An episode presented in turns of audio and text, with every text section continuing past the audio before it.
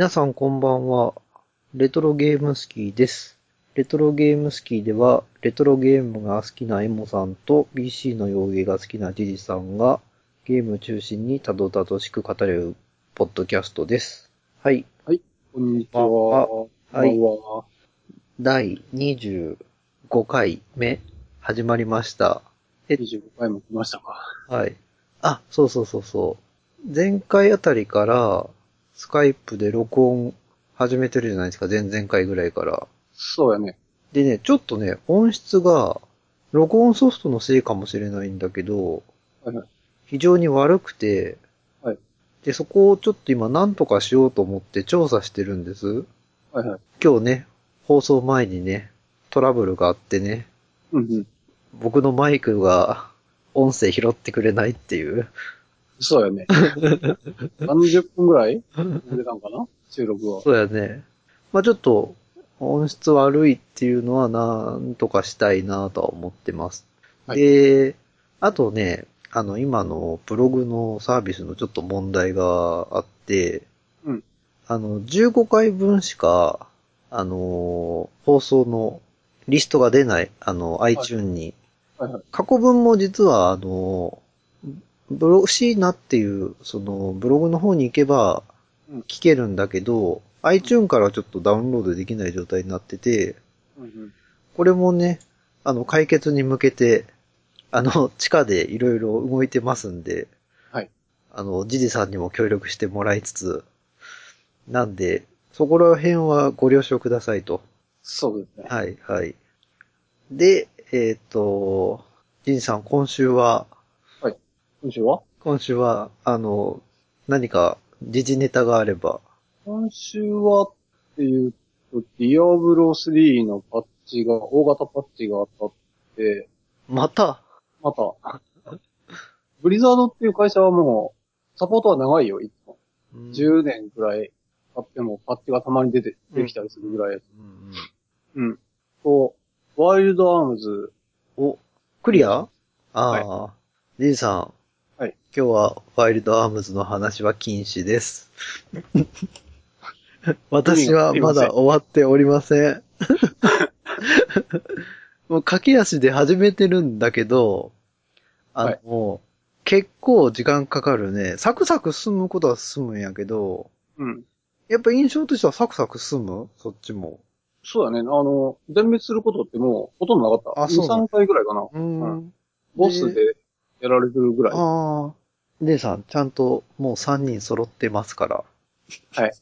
レレベル的にはどのくらいああの感じからすると、まだ序盤の方やと思うんやけど、あの、レベルはちょっとわからんわ、どれだけか。あん、あんまりレベル気にするゲームじゃなくない？いやいや、もちろん別にレベルがうんぬんっていうことじゃないけど、だいたい進捗がわかるじゃん、レベルで。ああ、でも、本当に覚えてないレベルは。あんまり気にならんね、あのゲーム。レベルっていうよりも、あの、スキルとかは、あの、イベントとかで入ってくることが多いから、うんうんうん。レベルは単純にヒットポイントが増えたりとあ一言で言えることは、か。はいはい。3人が揃って、はい。なんか、結構ゲーム進めてきたのに、今から冒険が始まるみたいな話が、になって、あれ今までの何やった？みたいなことでドッキリさせられました。ああ、なるほど。あいや、長いわ。これ。結構、あ、プレイ総時間としてはど、どれぐらいな、俺は、40時間いくかいかんかぐらい。あら、これは長いな。いやま、俺でもね、あの、寄り道とかしまくったよ。でもまあ40時間か。まあ今、10時間ぐらいや、だいたい。はいはい。まだ10時間にまだ到達してないぐらいの近いところ。うん。まだまだやね。まだまだですね。はい。あとはね、この、ワイルドアームズの40時間をうん。軽々と超えるゲームうん。としていっぱいやっとるんやけど、うん。ディビニティの続編が出たっていう話、先週ちょっとしたのね。はいはい。これ、やばいです。面白すぎる。ディビニティオリジナルシーンっていう、現在っていうのかな？ディビニティオリジナルシーンうーん？それ、何系のゲームなん RPG。RPG? うん。じゃあ、あの、またぜひ、テーマトークでお話しください。それは、ある程度片付いたら。クリアしたら、うん即、皆さんに、あの、はいお話しさせていただ。はいいはい。よろしくお願いします。あとね、僕ね、あの、ちょっとニコ生のプレミアム会員？はい。今までどっぷりニコ生に使っとったんやけど、はい。ちょっとやめてみたらどうなるかなと思って、うん。ちょっとやめてみてん、試験的に。2月入る前からやめたんで、じゃあ2週間、3週間ぐらい。そうやね。うん。何も影響が出ないです。あ僕、生放送、まあよく見とったんやけど、はいはい。あの、プレミアムか、プレミアム会員の特典って言ったら、例えば生放送を後から見返すとか、ああとは、うんうんうん。あとは普通の動画を、うん。まあ、早く見る。いはいすぐダウンロードしたり、高画質で見るっていうことが、まあできるんやけど、あとはまあ、追い出されないとか、放送中に。そうやね。うん。そしたらね、僕、僕ほとんど実はユーザーさんの、生主さんの一般のね、生放送しか見てなかったってことが判明しました、それで。だから、はいあの、何もやめてても影響がないっていう。追い出されるより人が入ってくるようそな。うそうそう。追い出されるようなところそもそも見てないし、あの、生放送しかほとんど見てないから、あの、その動画とかをダウンロードするのに時間がかかるっていうのもそもそも気にするような放送じゃないから、はい。うん。ということで、あの、コンピューター将棋戦、将棋選手権始まるあたりまでは、このまま、あの、プレミアムを抜けたままでもいいかなっていう感じですね、今は。コンピューター将棋選手権って、うん。あ大体、視聴者ってどのくらいおるの？あれ、あれね、うーんとね、こ公式とかになると、でも1000人ぐらいはおるよ。あの、クジラちゃんのところでも1000人ぐらいは。だから多分追い出されたりもすると思1000人ぐらい行くともう追い出さう。れる。うん、追い出される追い出される。100人ぐらいやったらどうってことなんやけどね。10人とかやったらもう全然うん、どうってことなんやけど。まあ、実験的にそういう風にちょっと切り替えてみたら何にも支障がないという、驚くべき事実が判明したっていう。まあ、あの、利用スタイルに合わせてね、そうやね。まあ、僕が生放送でもするようになればまた、プレミアム会員っていうのはすごい有効になるんやけど、なるほど。はい。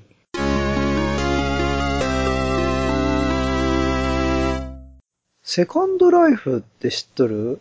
セカンドライフってあの、ユーザーが、うん。売ったりとかできたりとあ、そうそうそうそか、ぐらいしか、う。うんうん。コミュニケーションツールを発達、あの、発展させたようなゲームやね。そうやね。セカンドライフって、うんあれいつやったかな？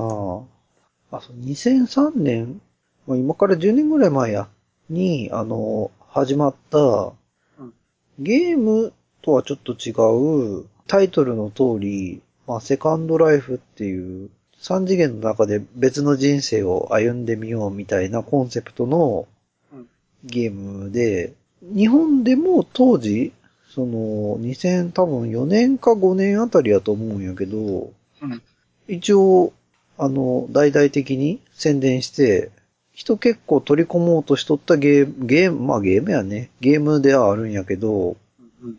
なんかね、ゲーム内通貨とかっていうのがあって、うん例えばそのゲームの中で洋服、3D モデリングで洋服作ったりして、うん。それをそのゲーム内通貨っていうのを使って、売ると、そのゲーム内通貨を現金に変えることができて、あの、現実の世界でもお金を稼げるっていう、まあそういうシステムが若干あって、うん。で、まあ流行ったっていうことよりかは、それでまあお金儲けできたってことやね。うん。うん。で、ちょっとやってる人が結構いたんや。まあ、特にその、アメリカとかで多くて、日本ででもね、日本に来て、すごい最初宣伝活動して、うんあの、電通っていう広告会社がメインになって、はいはい。あのー芸能人とかにいっぱいやら、やってもらって、あたかも日本ですごい流行ってるかのような、うんうん。あの空気作りして、いつもの、いつま、もの、まあ、いつものパターンやね。で、そで、まあ、取り、人取り込んでみ、いこうみたいな。で、Facebook とかも基本的には一緒やよね。あの、流行らせ方って。あの、芸能人とかにやってもらって、うんまあ、あたかも流行ってるかのような空気を作って、まあ、人を取り込んでいこうとしたんだけど、あのーまずは、その敷居が高すぎてゲーム始めるまでの当時のパソコンの性能から言うとうん、そのセカンドライフっていうのはかなり性能が必要なところのパソコンが必要で、うんまあ、ほとんどの人ができなかったっていう問題があって、フル 3D のゲームだもんね。うん。まあその頃に、その、ジジさんみたいに 3D のゲームバリバリやっとる人ならその簡単に導入できるゲームやったんやけど、っていうのもあって、まあ、まあ全然流行らんかったっていう結果なんやけど、はいはい。うん。日本ではね。ジジさんってセカンドライフちょっとやってみようとか思った当時？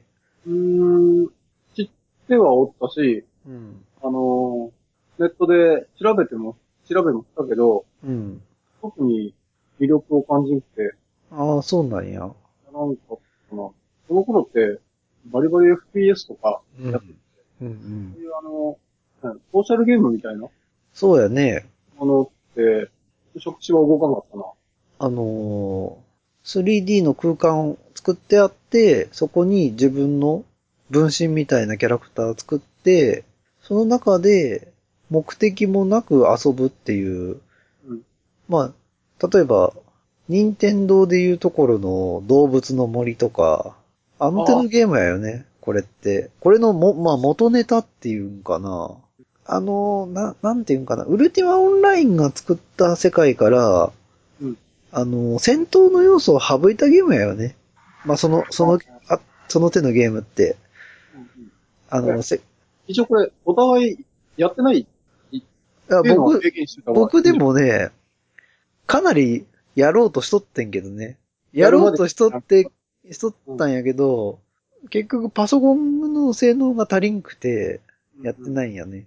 でも、なんかね、やっぱり今もう本当に日本でやってる人全然おらんみたいで、まあ、まあ当然の結果なんかもしれんのやけど、うん。んで、動物の森もそんなに好きじゃないから、結局は多分、噛み合わんかったゲームなんやろうけど、動物のことでも、すうんごい人気やん。大人気やね、あれは。だから、動物の森が好きな人やったら、あのーやりやすささえ整っとったら、当時、あの環境さえあればー、環境がそのもっと低い環境でできるとかっていうことであったら、流行っとったと思うね。うーん。で無料でできるからね、あれも。あ、そうなんや。うん、基本は無料。これは、集金はどういう風な進むのうーん、よくわかりません。多分すごい、あの、3D のモデルとかできる人は、うん。とかついたりするんやろね。なんかそれで洋服作ったりして、うん。売っとったみたいで、で、なんか、プレイステ3とかも発売するときにうん、ソニーがセカンドライフと似たようなゲーム作ってますとかっていう話あったよね、確か。仮想空間を。仮想空間の。で、まあ、とにかくそのセカンドライフのおかげで、そういうのが流行、流行って、うん、うん。まあ実際には流行ってなかったってことなんやけど、今の状態からいくと。まあその、みんなこ広告みたいなものに踊らされて、例えばプレステ3とかも、その、プレステ3の売りとして、そういうゲーム必要だろうってことで、なんか作っとったみたいやけどね。ホームっていうゲームか。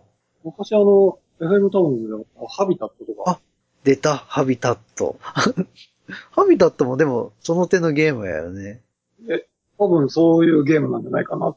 ハビタットは確かにコミュニケーションメインの顔の絵を変えれて、ニフティで課金しながら遊ぶゲームやったよね。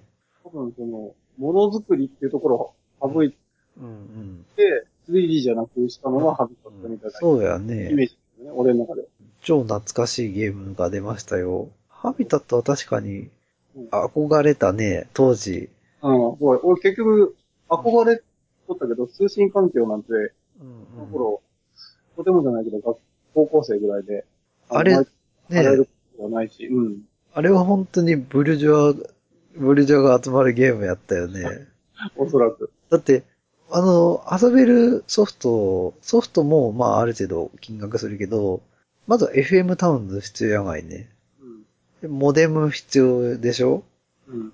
で、ニフティの会員になってないとダメやし、ニフティは重量制の課金制やから、1分いくらとかそういうシステムなんで、それ。遊べば遊ぶほどお金がなくなっていくっていう。うん。まあ、学生に手の出せるゲームではなかった。いやよね。うん。うんまあ、そういう問題が、あの、もうなくなっとる場合ね、インターネットやし、ね。で、金額もね、無料のソフトとかっていう時代になってるわけやから、そういう意味ではやっぱり、我々はやっぱセカンドライフやってみんといかんのかもしれんね。よく考えたら俺、シムズやっとるから、うんうん。シムズって結構セカンドライフっぽいなとは思うけでも、いろんな人出てこんのやろ？ど。あ、あ、そうやね。あの、一人用のゲームやろ？シムズ。人対人じゃなくて人対 CPU。そういう意味では、あの、セカンドライフっていう名前聞くとちょっとなんか、あの、宣伝とか、敷居の高さとかから言って、なんかあんまりいいイメージないんやけど、ハビタットっていうと、いいイメージあるね。まあ、憧れ、憧れ。憧れやね。うん。完全に憧れやね。あの、セカンドライフより敷居が高いような気する。そうやね。うん。モデムもいるしなやっぱ、金額の高さやよね。うん。うん敷居の高さとしては一番は。うん。でも当時の、あの、FM タウンズとニフティでできるうん、その通信系の、オンライン系のゲームって、いろいろ面白そうなゲームあったよね。あの、僕がなんか、当時やりたかったのはなんかね、戦闘機のゲームで、わかるかな？で、オンラインで繋がった人同士で戦闘機でなんか戦うようなゲームあってん？なんとなく、ゼロ戦とか出てくる。ゼロ、多分ゼロ戦やと、このくらいの、レシプロの多分やと、機械やと思うけど、ジェットじゃなくて、で、それも1対1とかのレベルじゃなくて、なんか軍隊同士で戦うみたいな、うん。そういうなんかすごい先進的な、あのゲームにすごい憧れたね。で、これね、そういうの。うん。絶対その、自分でお金稼げるようになった日にはやってやると思っとったけどね。お金ね、そんなにちゃん、構わず使って。でも実際お金稼げるようになったらね、そんな贅沢できんけどね。そんなの、あの、もったいなくて。思っとった以上にね、お金って使えんもんやね。うん。あの、親から支援じゃないけど、親から出してもらっとったお金を自分で出すようになってくると、自分が使えるお金って、思っ、子供の頃に思っとったより全然少なくなるの。そうよね。まあ、いまあ、とは言ってもいろいろ買ってはおるんやけど、やっぱり、まあ、ちゃんとセーブき、セーブ効くなって 感じで。まあ、逆に、ほら、子供の頃ってもらった分は全部使うみたいな。感覚でもあったけど、それもね、今となったら、もらった給料全部使うっていうのもなかなか度胸いるしね。それはまあ、他者から支援を受けつつ、る人間と、自ら稼いで、糧を得なきゃいけない立場になってくると変わってくるよね、やっぱ。うんうん。今、昔の方のパソコンなんか高かったがいね。98とかも一式揃えるのに、まあ初期の頃やったらご50万とかかかっとったし、まあでも、2、30万ぐらいかかっとったがいね、安くなっても。そうだね。タウンズとか98とかって、まあ6万8000もやけど。まず、うん。親父はあの、高校祝いに買ってくれたよ、うんうんうんうん。タウンズなんかかなり高いよね、あれ。おそらく高かったと思う。だって本体が定価で40万ぐらいしとったしね。で、それにディスプレイとか、キーボードとか、つまた付属で買わんといかんし、やっぱりそれ考えたら、今のパソコンって安くなったね。ちょっと俺なんか、親父に感謝してんだな。そうや、そまあでも時代もちょっと違うけどね。あの、そもそもそういうものが全部高いし、あの、ちょっとバブルの時代でもあったから、うんうん。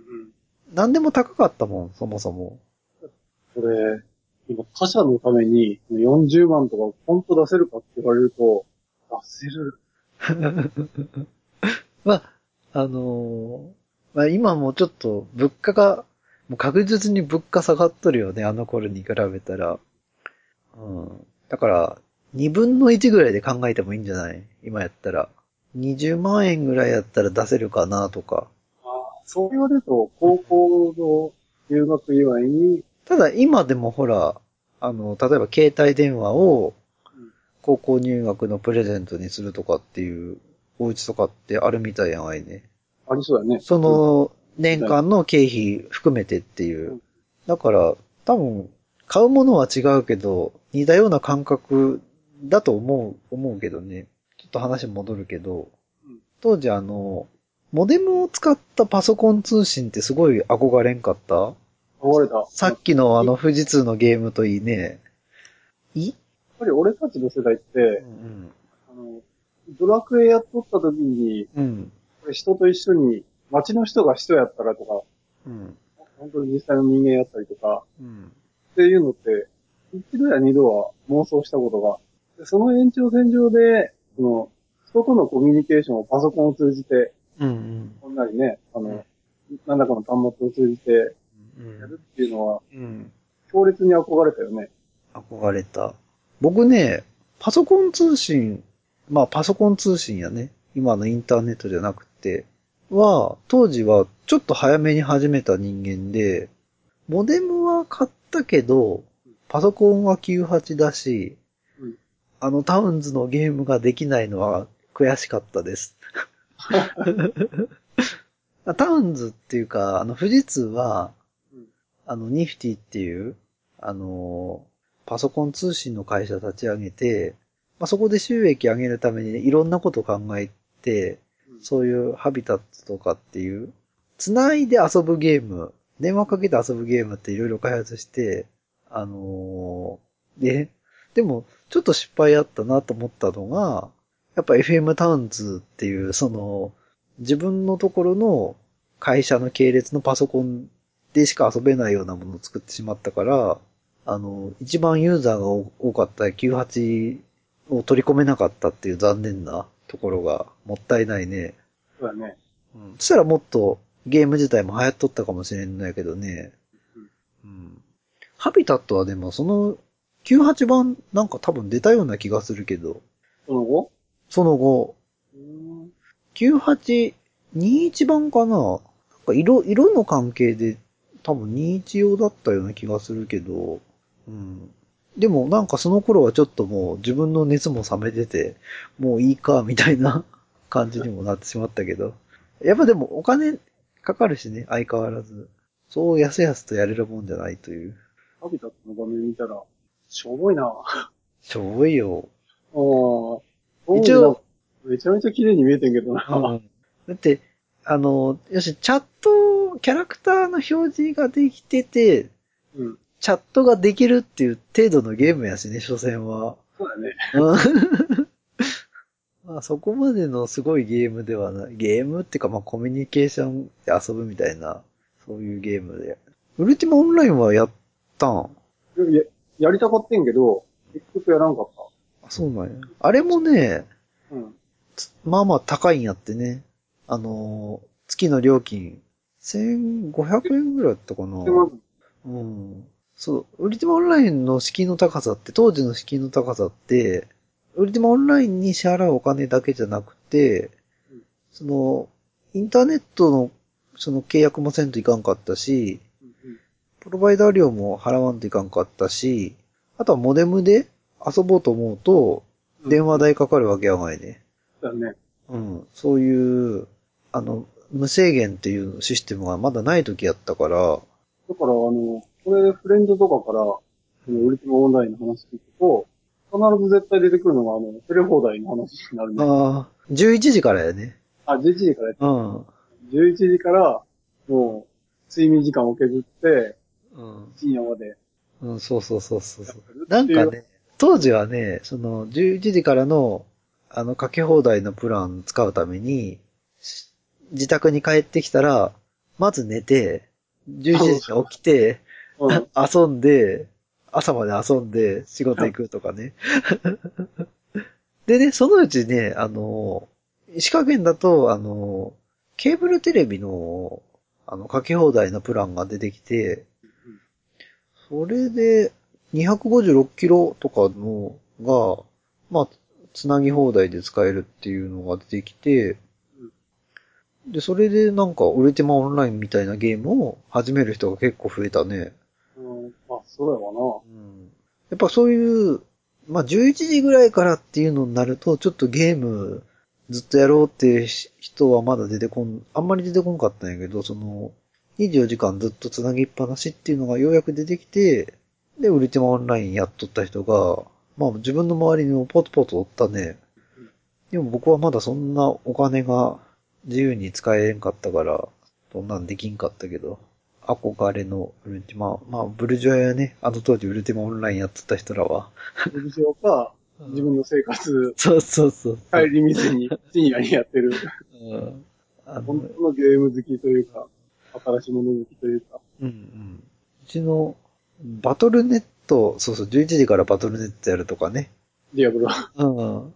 あれはね、でも自分でオフラインで育てて、うん。あの、オンラインに持ち込めるっていうのがあったんで、うんいや、11時過ぎだけでやっとってもなんとかなるんやけど、ウルティマオンラインみたいにずっとその子に居続けて遊ぶっていうのになると、そのテレ放題だけじゃちょっときつかったんやってね。うんディアブロのそのシステムも、もうなくなったな。あの頃は、本当平和やったんやわ。そうなん？いうん、だって、うん今それをやろうとしたら、チーターあ、そっか。言われる。うん。まあ、結局、その、うん。帯同されるから、うん。データをオンライン上に置くみたいなことでもう解決さしたんやね。ディアブロ2の頃から、だいぶそ、もう完全に分け取ったからね、その、オオフラインで育てたキャラクターをマルチに持っていけるうんゾーンと、完全にマルチにデータを置くゾーンって二つに分かれてて、うんディアブロ2のくらいからはもう、イタチごっこ始まっとったよ、うんね。3になっても完全にマルチうん。みたいなもん。シングルプレイのマルチに繋がってないとできんし。あとは、僕が、あの、初めて、そういう、月額課金でやったオンラインゲームって言ったら、あのーガンダムオンライン ガンダムネットワークオペレーションか。いやね。GNO ね。ね。の、あれは面白かったけどね。初代は特に。ね俺ら、身内に宣伝しとったけど、結局誰一人やらんかったな。そうやね。あれでもね、おまあまあ面白かったんやけどね。あのー勝手にゲーム内でゲームが進行されるっていうちょっと特殊なシステムで、いや、オンライン向きの、本当のオンライン向きの新しいゲームやってんけどね、その、ウルティマオンラインとかディアブロっていうものからちょっと離れた、うんあの、画期的やと思うんやけどね、ゲームとしては。うん。お俺やってないからなんとも言えん、言えんけど、そうなんちょっとじゃあ、ガンダムオンライン、ガンダムネットワークオペレーションってどんなゲームかって説明すると、自分が、あの、戦艦、一つの戦艦の艦長みたいな役役割になっててうん、で、パイロットとモビルスーツが、まあ、例えば、あの、連邦軍やったら、連邦のその軍隊から何台かを仕入れ取って、仕入れ取るっていうか、もらっとって、それを配置する。配置だけして、シミュレーションゲームみたいな感じのマップで戦うことを想定して、うんどんな風に配置するかだけ決めて、うんで、基本的には放置すると。で、ある程度時間が来ると勝手に、そこら辺におる、あの、敵のモビルスーツのその、軍隊と戦わ、戦って、その配置したので、まあ、勝手に戦ってもらって、うんっていうことを繰り返す。だからあとは自動でどんどん戦闘が行われていってっていうゲームなんです。自分がやることってその、配置だけ。配置。配置、あとは、新しいモビルスーツできたら購入して配置するとか、うん。新しい構成で配置するとかね。で、基本的には自分では戦うことはできなくて、戦いは自動で定期的に行われてると。そのサーバーの中で永遠と。それって勝ち負け勝ち負けってある？いや、もちろん。勝ち負けは、例えば、その連邦軍の中でランキングがあって、うんえっ、と、まあ、上位に行くと、あの、戦闘で勝てば勝つほど上位に行けると。うん。だから、まあ、相手との戦闘で負けるような構成にしてしまうと、ランキングが下がっていくっていう。まあ、争いとしては連邦軍の中で順位で争ってるって感じで、うん。うん。連邦軍とジオン軍で、そのトータルの勝ち負けによって、戦局が変わっていくうん。どこそこの地域は連邦軍が制圧しましたよ、みたいな感じで、うん。最終的には、その、負け続けると、例えばジオン軍で負け続けると、ジオン軍の本拠地ってサイド3ってところにあって、宇宙のね。で連邦軍の本拠地っていうのはジャブローってところにあるんや。地球の中の。でどんどんどんどん攻め込まれていって、連邦軍が有利だったらどんどんどんどん攻め込まれていって、宇宙のそのサイド3ってところまで来て、うん。サイド3ってところがもし占領されたら、連邦軍の勝ち。うん。でジオンがどんどん攻勢かけていって、ジャブロってところまで占領できれば、ジオンの勝ちっていう一応ルールがあるんやけど、マップがあって、そこに仕切りがあって、どんどんどんどん、国取りしていくみたいな感じ。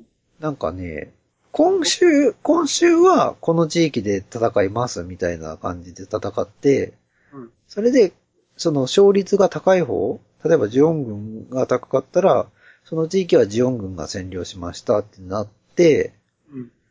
で、そこから、その、例えばジオン軍が勝った、勝ったのであれば、連邦軍側に次の戦いの戦局が移動して、うん。次またそこで戦うと1週間ぐらい。うんで、そこでまた勝率が、勝率で勝ち負け決めて、うん。そこを占領したらまた次のところに戻るか進むかみたいな。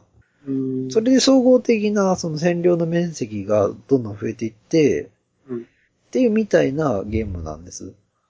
これってやることって時ほら、配置とうんモビル仕入れっていう話その前にうんうん、そうそうそ戦略的、勝ち負けがあるってことは、う。うん。だからその配置で、うん。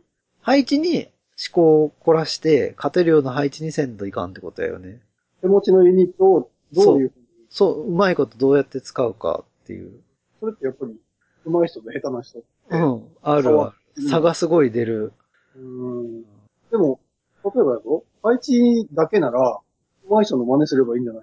うん。あとは、まあ、見えてないのもあるんやって、なんかパーセンテージとか、どういううん、見えてないところもあるんで、で、GNO は、あの、うんうそうやってやっぱ強い人がどんどん強くなっていくっていう、で弱い人と、まあ格差社会だよね。強い人はどんどん、強い人はどんどん強くなっていって、そうそうそう。うん、弱い人は、そ、結局その差を埋めることがどうしてもできんくなるっていう。で、人がどんどん減っていって、そんなシステムなんで面白くないってことで、うん最終的にはゲーム、あの、終わっちゃいました。あの、過疎化が起きてしまって。うん。で、GNO3 っていうゲームに切り替わりました。あのゲームが。一旦もう世界が全部なくなって、はいはい。2っていうのは並行で行われてたゲームなんやけど、まあ3っていうのを一旦世界全部潰して3っていうのを始めるっていうことにして、また結局まあ似たような1とそこまで変わってないようなゲームがまた始まったっていうような歴史があって、え、2飛ばして3なの？2はまた別に並行であったから、うんあの、だから1だけなくなって3、そのユーザーはなんか3に取り込もうみたいなゲームで、2はまあ別にやっとる人はそのままやってってくださいみたいな。格差が生まれてきてゲームとしては面白くなくなってしまったってことやね、GNO は。うん。で結局買っとる人はいいんやけど、それ以外にしてはもう面白くないっていうかね。あの、一発逆転の要素があれば、まだ頑張れるけど、うんどうやってももう、差を埋めることができないってなると、今のちょっとね。日本と似とるけどね。ちょっと、ちょっとレトロゲーム好きにさ、珍しく、日本っていう国の問題、社会、社会的な問題も今日は扱ってみましたってことで。どこが社会 まあ、GNO 話としては、まあこんなもんやね。格差が、結論としてはまあ格差が今の日本の社会を、うん活力をなくしているっていうことだったけど、あーじいさんそこについてはどう思いますか？ごめん。あの、レトロゲーム好きで、それを聞かれるとは思ってなかったし、何も用意してないわ。それに、そうだね。でも、結局一緒だろ？一まあ、ゲームの中でコンパクトに行われていることが、現実でもコンパ、現実でも行われているから、結果としては同じだよっていうことを、うん安倍総理に。え？変われないってなれば、頑張る気にもならんくなるってことそうやね。結局ゲームの中でもそうやったってことは、そう、そうねんろうね。社会派、やっぱ社会派、ポッドキャストとしてはこの問題あ取り上げないわけにはいかないっていう。あー社社会派やったんや。社会派だよ。ああ。ごめん。あの、25回目にしてやっと、そこの趣旨にたどり着きました。うん。あの、総理大臣にも物申すってことやああ。権力には屈しないぞ。そうええ、そう、そうです。レトロゲームは、レレトロゲーム好きは権力にも屈しませんと。はい、そうです。あの、強いものにまあ、れない。うんうん立ち向かっていく。それがレトロゲーム好き魂。うん強いものに立ち向かっていくのはゲームだけにしようか。まあでも、やっぱそういうことねんね。ゲームの中でやっぱり、あこの状態面白くないなと思っとったことって、実際の社会で行われてても、面白くないみたいなやっぱことになるんやね。そのコンパクトにシミュレーションしとったってことや。ゲームの中で。はい。縮図がうん。あ、そうねんね、やっぱり。昔ほら、日本で、うん。あのー財閥解体ってした前に歴史的に対戦があった頃やね。うん、財閥解体ってして、あの、まあ、そういう、まあ、状態になっとるってことなんかな。まあ、ちょっとレトロゲーム好きのネタじゃないな、これは。昔ね、あの、ジャパンパッシングってゲームあったの知っとる？うわお覚えてない。98のゲームなんやけど、PC9801 の、僕もゲームは全くやったことないんやけど、うんあの広告だけ見たことあって、そのうんバブルの頃や、本当に。うんあの、アメリカにいっぱい物輸出しとって、うんアメリカからちょっと、あの、輸出しすぎだぞって怒られとる時期で、うん。うん。その頃にあの、ジャパンパッシングってゲーム出て、うん。まあアメリカと日本がこう外交交渉みたいなことして、まあいかに物を売っていくかっていうゲームなんやけど、まあ、今考えたらろくでもないゲームやよね。やっぱ、それは、洋芸？よ、いや、日本のゲームで、うん。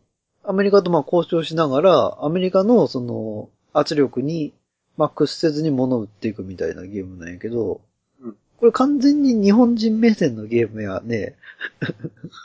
もう何としても売ってやれっていう、そのアメリカの社会がうん。状態悪くなろうとも、何としても売ってやれみたいな。うん。まあちょっと問題あったな。まあ日本人のまあ、その時の精神はやっぱそういうことなんやろうね。うん。うんとにかくまあ日本のものさえ売れればいいという、まあ感覚やったんやろうけど、バブルを反省するっていうのもレトロゲーム好き、社会派の一つ。社会派うんですからね。はい。まあでも、お面白そうに見えてん、その頃はそのゲームが。うんうん。ああ、そうやってアメリカと、そういう圧力をどうかいくぐりながら、輸出するかみたいなね。うんうん。今となってはね、懐かしいけど。そんなゲームはあったの？あ調べてみるわ。うん今週のお便りコーナー始めます。はい。えっ、と、まずは、クリンクさんから。はいはい。ロマンシアは僕も大好きですね。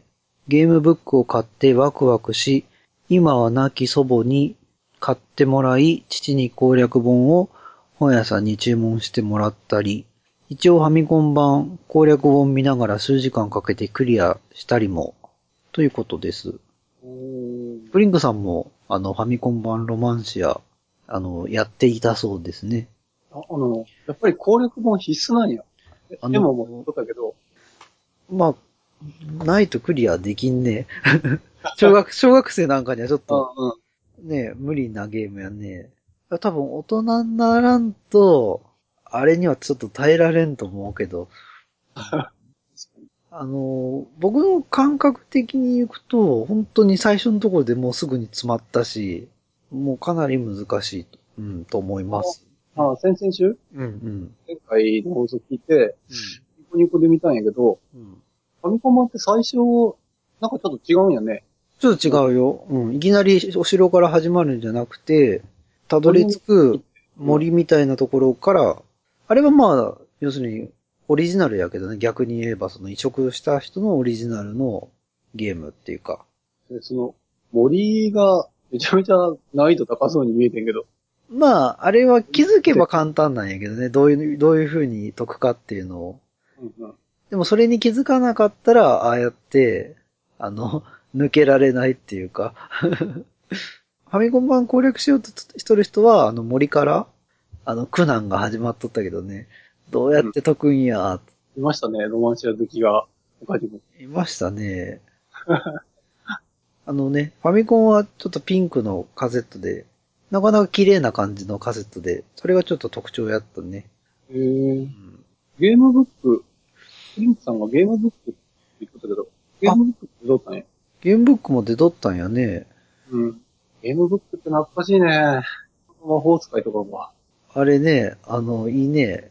そのテレビゲームよりもすごいお安く、あの、なかなか濃い内容のうん。が遊べるっていうね、いい、いい文化やったね、ゲームブックって今思えば。そうだね、鉛筆とサイコロさえあれば。で、500円ぐらいで買えるしね。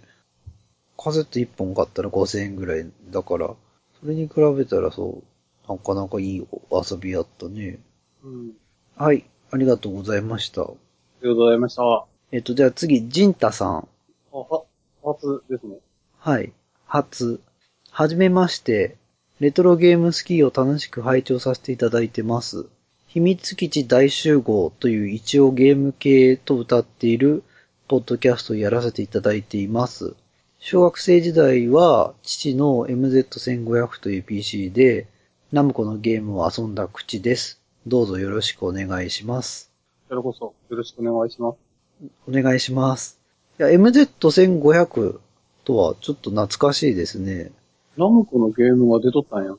あの、多分電波新聞社がはいはい。移植しとったいろんなシリーズのが多分出てたっていうことだとは思うんやけど、あの、ナムコがドルワーガーとか、なんか、あそこら辺のゲームを、うんナム、ナムコっていうか、電波新聞社が移植したっていうか、うん誰か移植しとる人がいて、それを、まあ、うちで販売させてくださいみたいな感じで、うんいろいろ売ってたうちで MZ っていうのもいろいろあったうちの一つやと思うんやけど、うん。うん。なんか、なんか当時のね、電波新聞社のベーマガとか買うと、ナムコのゲームこれだけ出てますとかっていろいろ書いてあるんや。はいはい。その中に MZ1500 とかっていうのも、いろいろ書いてあったのは覚えとるけどね。うん MZ 戦はどこから出とる？これシャープやね。シャープ？シャー、プの、ああの、や。系譜や。違うんです、それが。違うの？違うんです。あの、シャープのパソコンでも、うん MZ っていうシリーズと X ってシリーズがある前にね。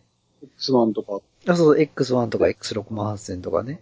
MZ っていうのは、あの、なんかね、これ、部門が違ってて、はいはい。MZ っていうのが本当にコンピューター事業部みたいなところからうん発売されてたパソコンで、うん X っていうのは実は家電部門から出てたパソコンなんです。あ、なんか、これなんか結局同時期に出てて、うん。まあ MZ っていうのがあんまり売れなくて、シャープがやめてしまって、うんままあ、X って方だけ残ったって形やね。家電の方が、家電部門の方が残った。そうそうそうそうそうそう。うーん。うん。まあそういう、シャープが、まあパソコンにちょっと力入れとった頃の、まあ MZ ってパソコンやね。その頃からパソコンで、ゲームや遊遊んでたんですね。相当、俺らよりも、ちょっと上ぐらいの。上なんかな？うん、ジンタさん。こちらこそ、ちょっとこ、今後ともどうぞよろしくお願いしますお。願いします。はい。じゃあ次に、次、愛さんから。えっ、と、私もお気に入りポッドキャストは、安住アナの日曜天国と、ピーター・バラカンさんのザ・ライフスタイル・ミュージアム、あと、辺境ラジオ、あと、レトロゲームスキーとなってま、ということです。だそうです。愛さんありがとうございます。あのー僕も、あの、今言った中で、ちょっと聞いてるやつがあって、うんあの、辺境ラジオっていうのが、ちょっと今出てたんですけど、はいはい。これ、あの、内田達さんって人知ってますか？ジジさん。初めて聞きました。初めて聞いたはいあの、内田達さんって、なんかね、僕はいろんな本書いてる人、ね。はいはい。で、年間、むちゃくちゃすごい本いっぱい出てて、うん。あのー僕、ツイッターとかであフォローとかもしてるんですけど、なんかね、いろんなところでこの人にぶつかるんですよ、どうしても。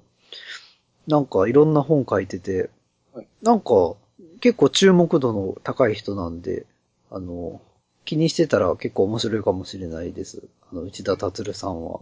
どういうジャンルの本？小説？それともビジネス書とか？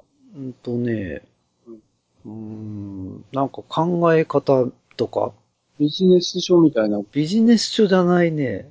あの、成功する秘訣みたいな、なんかそういうお得系のやつじゃなくて、ではなくて、うん。うんなんか基本的には対談みたいなことを本にまとめたりすることが多いんやけど、勉強ラジオっていうのはでも、実際に放送局で放送されてるラジオ番組でや、でもあるんやけど、はい。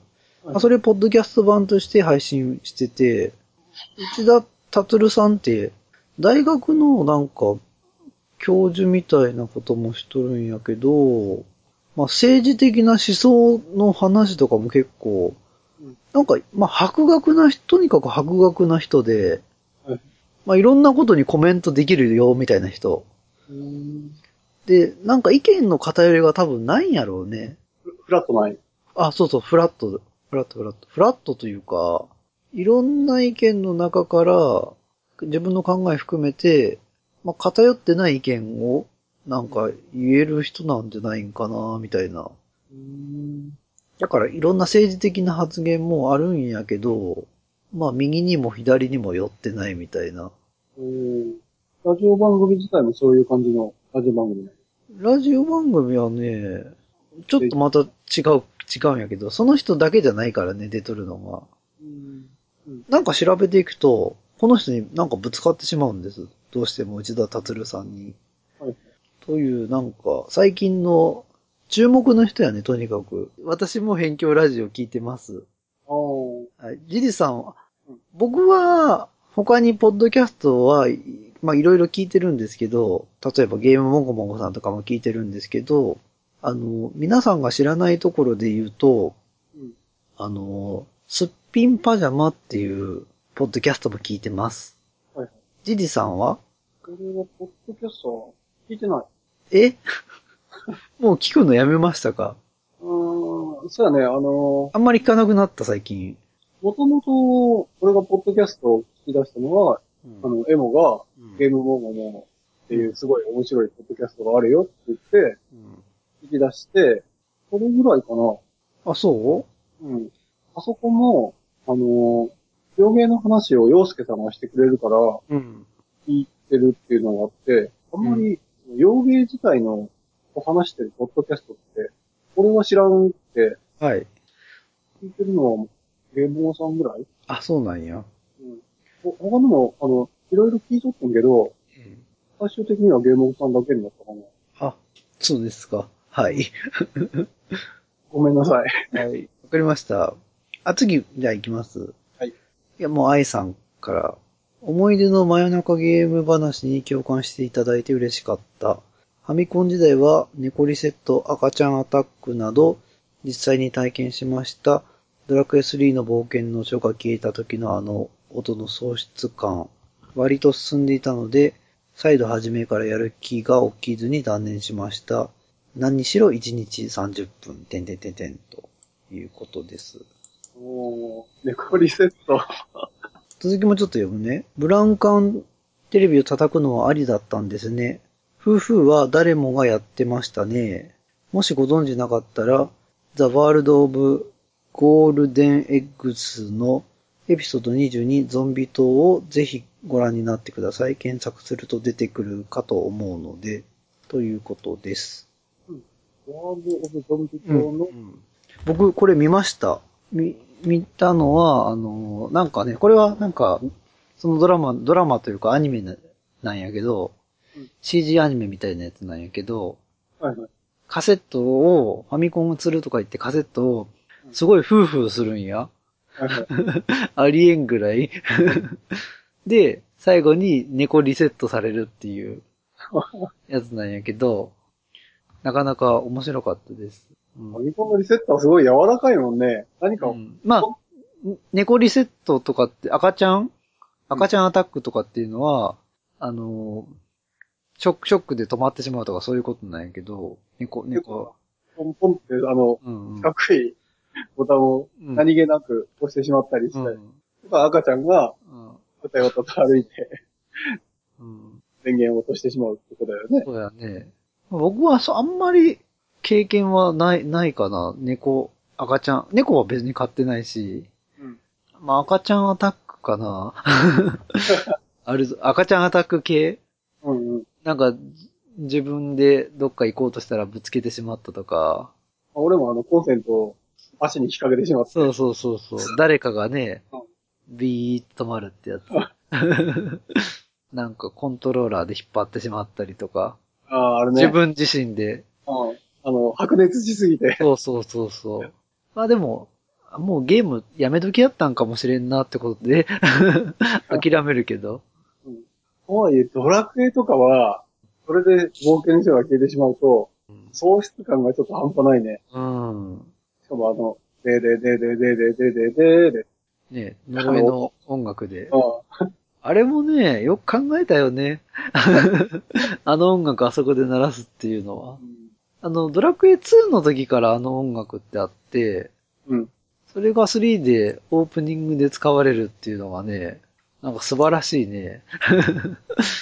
みんな、あの、電源入れた時にあの音楽が鳴った瞬間の恐ろしさっていうかね、切に寒い。やっちまったみたいな。あれも、なんなんかな？大切に扱っとってもたまには消えるしね、よくわからんけどね。あうん。まあ、ショック与えたら当然消えるんやけど。うん。うんはい。アイスさん、ありがとうございます。ありがとうございます。あ続き、3号さんから、ゲーセンの話にカプコンと SNK は外せません。エモさんが画廊伝説を気に入ってもらえてる、あれは最高です。ということです。僕は、あの、画廊伝説好きなんで、うんあの、格闘ゲームは、うん。うん、スペシャルが特に気に入っています。うん。でもっとゲームの話すると、ちょこちょこ出てくるよね。あの、ねスペシャルがうん。最高やったっていう話。うん。あれは、あれはいいゲームでしたよ。まあ僕はまあ、その頃が一番、あの、多分、格闘ゲームを遊んでて、うんうん。まあ、だから、もうすでに格闘ゲームは、そんなに、僕は興味なくなった頃にジジさんの中で燃え始めて、まあ、鉄拳とか遊んでたみたいな多分感じやね。そう、俺はバーチャ2かな？うんうんうん。映画、うんのやったっていうのは、バーチャ2で、その流れで鉄拳3。うんうんうん。まあなんかそこら辺ちょっと噛み合ってなかったのはちょっと残念、残念というか時期がね、うんうん。もうちょっと、僕がもう、もうだから冷めとるから、あんま深くやろうとそもそも思ってないっていうね。うん。でね、俺ね、エモがチョイスするキャラクターが、うん。これエモやな。これこそ、これがエモなんやなって思えるキャラクターやない。うん、そうやね。サムライスピリッツで言うと、アースクエイク。うん。で、シャドウ伝説で言うと、あの、緑のチン新山ね。チンシンさんが。で、キングオブファイターで言うと、あの、鉄拳回す人あちょい、ちょいボンゲーとかやったかな、名前。ちょいはちっちゃい方。あ、そうなん？うん。まあ、そういう、キャラ、キャラ強さで選んでるっていうのもあるんで、強いキャラクターで、あんまり操作複雑じゃないやつが好きなんで。だからまあ、あんまり、その後にあんまり深くはまらんかったっていうのは操作どんどん難しくなってって、うんうん。っていうのもあって、あんまりやらんくなってったっていうのもあるんやけど。キャラクター選びに人、出るよね。うんその性格というか、あの、好みというか。そうやね。うん。あの、可愛い系が必ず選ぶ人とかね。うん主人公系を必ず選ぶ人とかね。ああ、そうだね。あとは、むちゃくちゃ強いっていうか、卑怯なほど強いものしか使わないみたいな。強キャラしか使わない。そう、そう。とかね。それでもあれは、キャラ選ぶよ。あとはやっぱ負けた時に、うんあの、本当に切れてしまって、うん手つけれんくなる人とかね。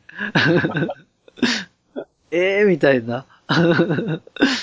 いや、でもね、昔のゲームって、その、ぶっ飛んだキャラクターって結構、まだバランス取りが、あの、テンプレがなかったような頃うんうんうんうん。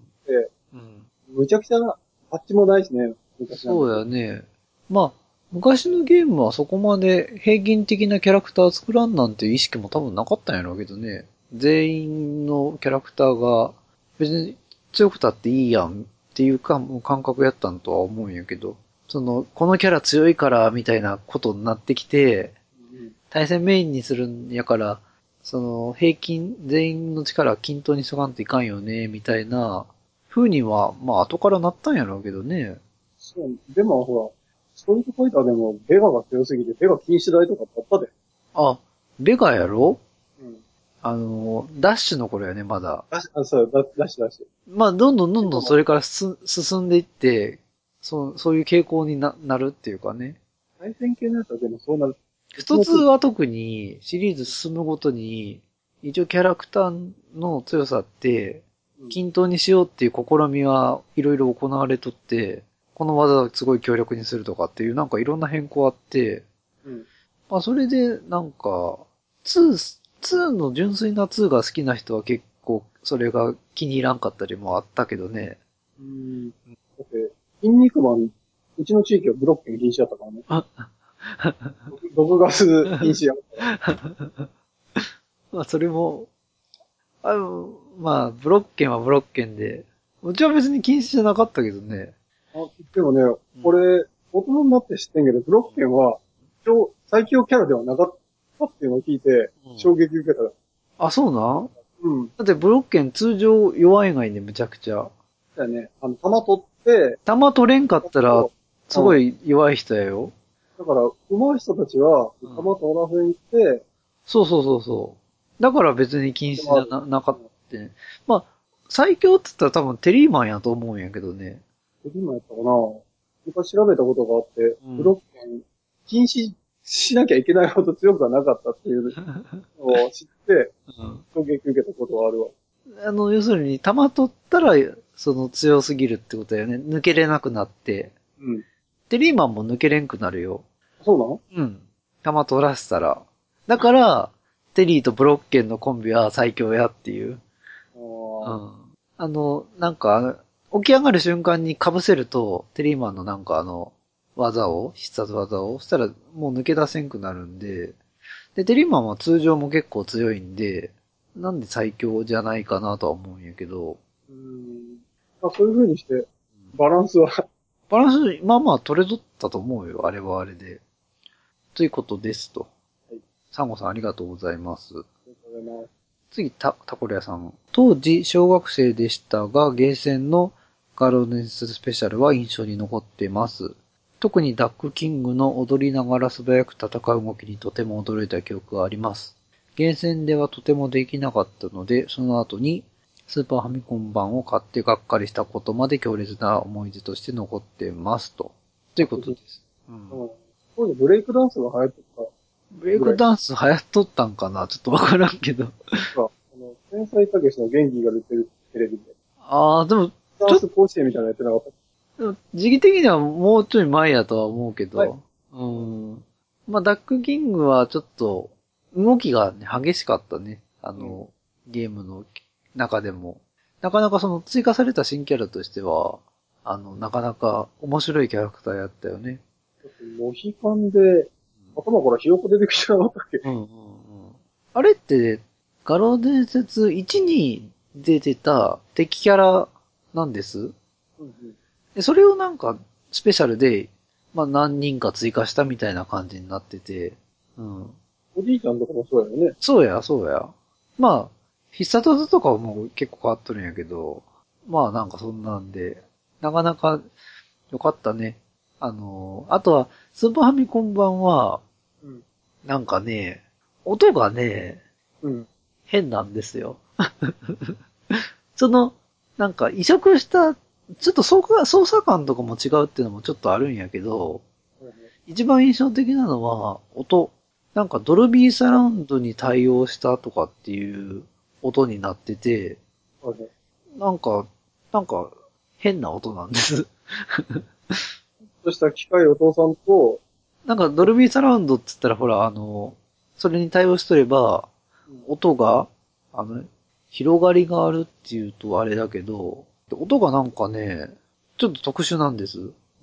普通に聞くとちょっと低音が響きすぎるみたいな、なんか変な音になってて、うんまあそれをスーパーファミコン版の特徴やね、ガロデンススペシャルの。アカラトミーやったっけあ、そうそうそうそうそう。移植度としてはどんなもんなんかな？やっぱ難しいんやろうね。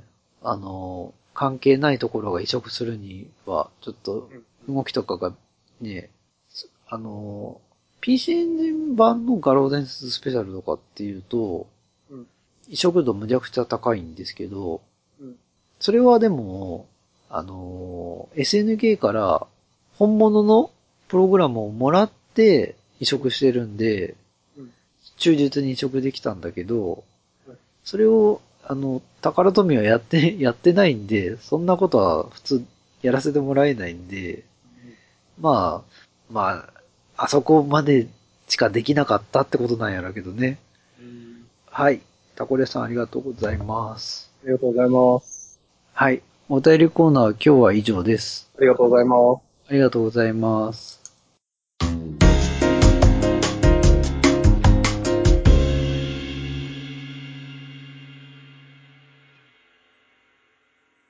じゃあ、エンディングです。えっと、今回は、まあ、テーマトークなしで、はい。あの、なしというか、用意できなくてはい、だらだらと雑談をするという回になりました。はい。申し訳ありませんでした。申し訳ありませんでした。あの、えっと個、人的には俺、ワイルドアームかなと思ってたんやけどね。あ、そうなん？だって、終わってないんですから。終わってないんですからって。だいぶもう経っとるやろ。なかなかそん、なかなか1日1時間ぐらいしかできないもんなんですよ。俺もそんなもんやで。そこはやっぱ、うんプロゲーマーのジジさんと僕はちょっと違うんで。プロゲーマーにすな。でもなかなかね、あの、女の子がね、お姫様だったっていう設定がね、なんかちょっと、なんか、よかってないよかったんや。僕の中で。それだけなんですけど、あんまり言うと、あの、ジジさんネタバレ言ってきそうなんで。あんまり、あんまりこれ以上深く言わん、言うとまたなんかあれなんで言わないんですけど。そうやね。今もう、喉の、言わ言わないで。でもあのなんかそのお姫様だっていうのを隠してたっていう設定がうん。僕の中でちょっとビビビってきたんです。なるほど。まあでも戦闘のシステムは完全にドラクエそのものやね。そうだね。だるあ、あれちょっとだるくない？ほんと。戦闘だるい。うん。あの、スキップがね、昔のゲームって全部みみんなそうやったけど、FF7 とかもそうやったけど、スキップってないがいね。ないね。魔法とかとなるとずーっと見とらんな。かうんうんうん。ら、ここは昔のゲームやなって思ったな。まあね、本当にドラクエそのものなんで、あの、システム的にはもう本当に目新しさっていうのはな、ないね。うん、うん。まあだから、どういうストーリー運びするか、あとはまあテンポがいかなり以外に意外と、うん。戦闘も長いっつっても、飛ばせんっつってもそんなな時間かかる戦闘でもないし、うん。ファイナルファンタジーの7とか8みたいにすごい戦闘に時間かかるわけでもないから、あそれでテンポよく意外と進めるな。あとね、迷宮とかに入ったら、ちょっとパズル的な解き方とかあるがいね。ああ。あの石をね、どかしたり、あの、爆弾使ったりったり、ペットの誰かぴょって飛ばして、ボタンを押したりとかってうん、ああいうなんかパズル的なダンジョンって意外と僕好きで、うん、うん。結構楽しんでやってます。意外とね。俺も、あさあの、キャラクターごとのグッズを使って、謎を解いていく。うんでダンジョンって長くないがいね、あのゲームって。そうそうそうそう。どこまで行ってもあっさりしとったわ。ああ、のそうなんや。だ、ねだからその、今1日1時間ぐらいしかやってないって言ってるのがいいね。その状況でも、1ダンジョンずつぐらいちゃんとクリアできてっとるんや。意外と。区切りがつくから、そうそう。あの、ロープレってなんかほら、ある程度区切りつけるまで、そうそう、やどこでもセーブできないロープレだと、あの、ファイナルファンタジーとかやったらそうやよね。3時間ぐらいセーブできんかったりするもんね。それが意外となくて、あ、良質、良質やなって感じはしとる今のところ。あの当時のゲームとしてはね、うんうん。ちゃんと、まだ僕序盤なんやけど、女の子のお城に戻った時に、うんなんか昔のロボットみたいなの出てくる前ね。うんそれのなんかグラフィックの描き方が、結構いいなと思って、いい感じで書いてあるなみたいなね。石みたいなロボットみたいな、デカキャラで。それ、あの、掘り出すとこは、掘り出したんで掘り出した。掘り出した。あ掘り出して、うん博物館、博物館じゃないけど、博物館に持ってって、博物館っていうか自分のお城のなんかお祭りみたいなところで展示しとって、はいはい。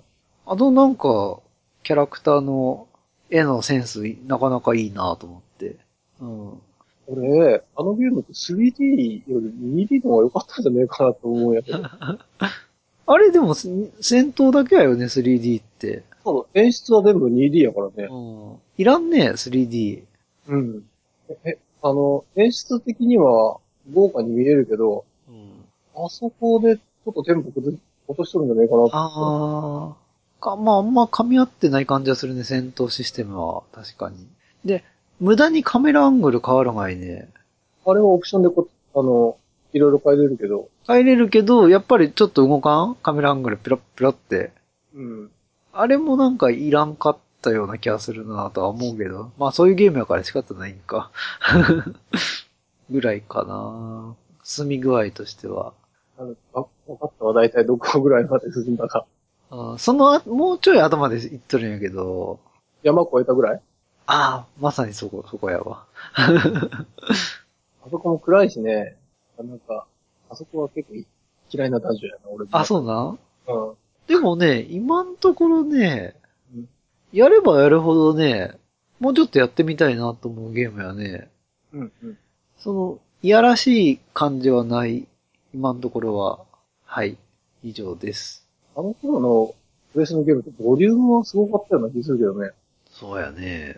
天外魔境2に触発されてみんな結構対策 RPG 作っとったもんね。うん。いかに何時間も遊べるかっていうので。学生からすればね、うん長く遊べる、少ない小遣いの中で長く遊べるゲームうんってなるのは、自然、必然やるしう、ん俺自身もそうやったよ。やっぱ、長く遊べるゲームっていうのは、ゲーム選びするときの要件。僕は短くても全然いいんですけど、まあ、短すぎるのは、まあ困るけど、まあ10時間ぐらいが、10時間以上であれば僕としては別に何の問題もないんやけどね。レトロゲームスキーでは皆さんからのお便り、ご意見、ご感想を募集しています。ツイッターにレトロゲーム好きなアカウントを作成してありますので、お便りお願いします。あと、ハッシュタグ、シャープレトロゲーム好きで、あの、ツイッター投票してもらえれば拾いに行きますんで、はい。よろしくお願いします。で、メールアドレスも作成してありますんで、えーそこにお便りもお願いします。アドレスは、レトロゲームスキーアットマーク gmail.com retrogameski アットマーク gmail.com はい。です。お相手は、ジジさんとエモさんでした。また次回お会いできる日までさようなら。さようなら。